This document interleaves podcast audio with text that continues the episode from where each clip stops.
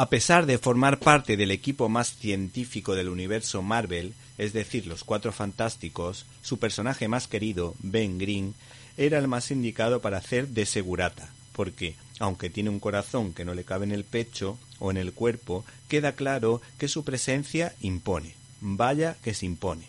El caso es que entre 1973 y 1983, la cosa tuvo una etapa gloriosa en una colección titulada Marvel 2 in One, en la que el mencionado personaje estrella estaba siempre acompañado por otros conocidos amigos de la compañía Marvel.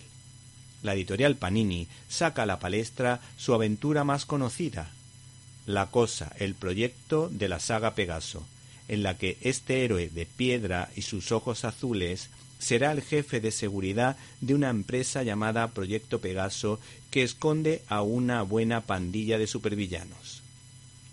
Esta obra fue escrita por Ralph Macchio y Mark Gruenwald y dibujada por John Byrne y George Pérez entre 1978 y 1979. ¿Te está gustando este episodio? Hazte fan desde el botón Apoyar del podcast de Nivos. Elige tu aportación y podrás escuchar este y el resto de sus episodios extra. Además, ayudarás a su productor a seguir creando contenido con la misma pasión y dedicación.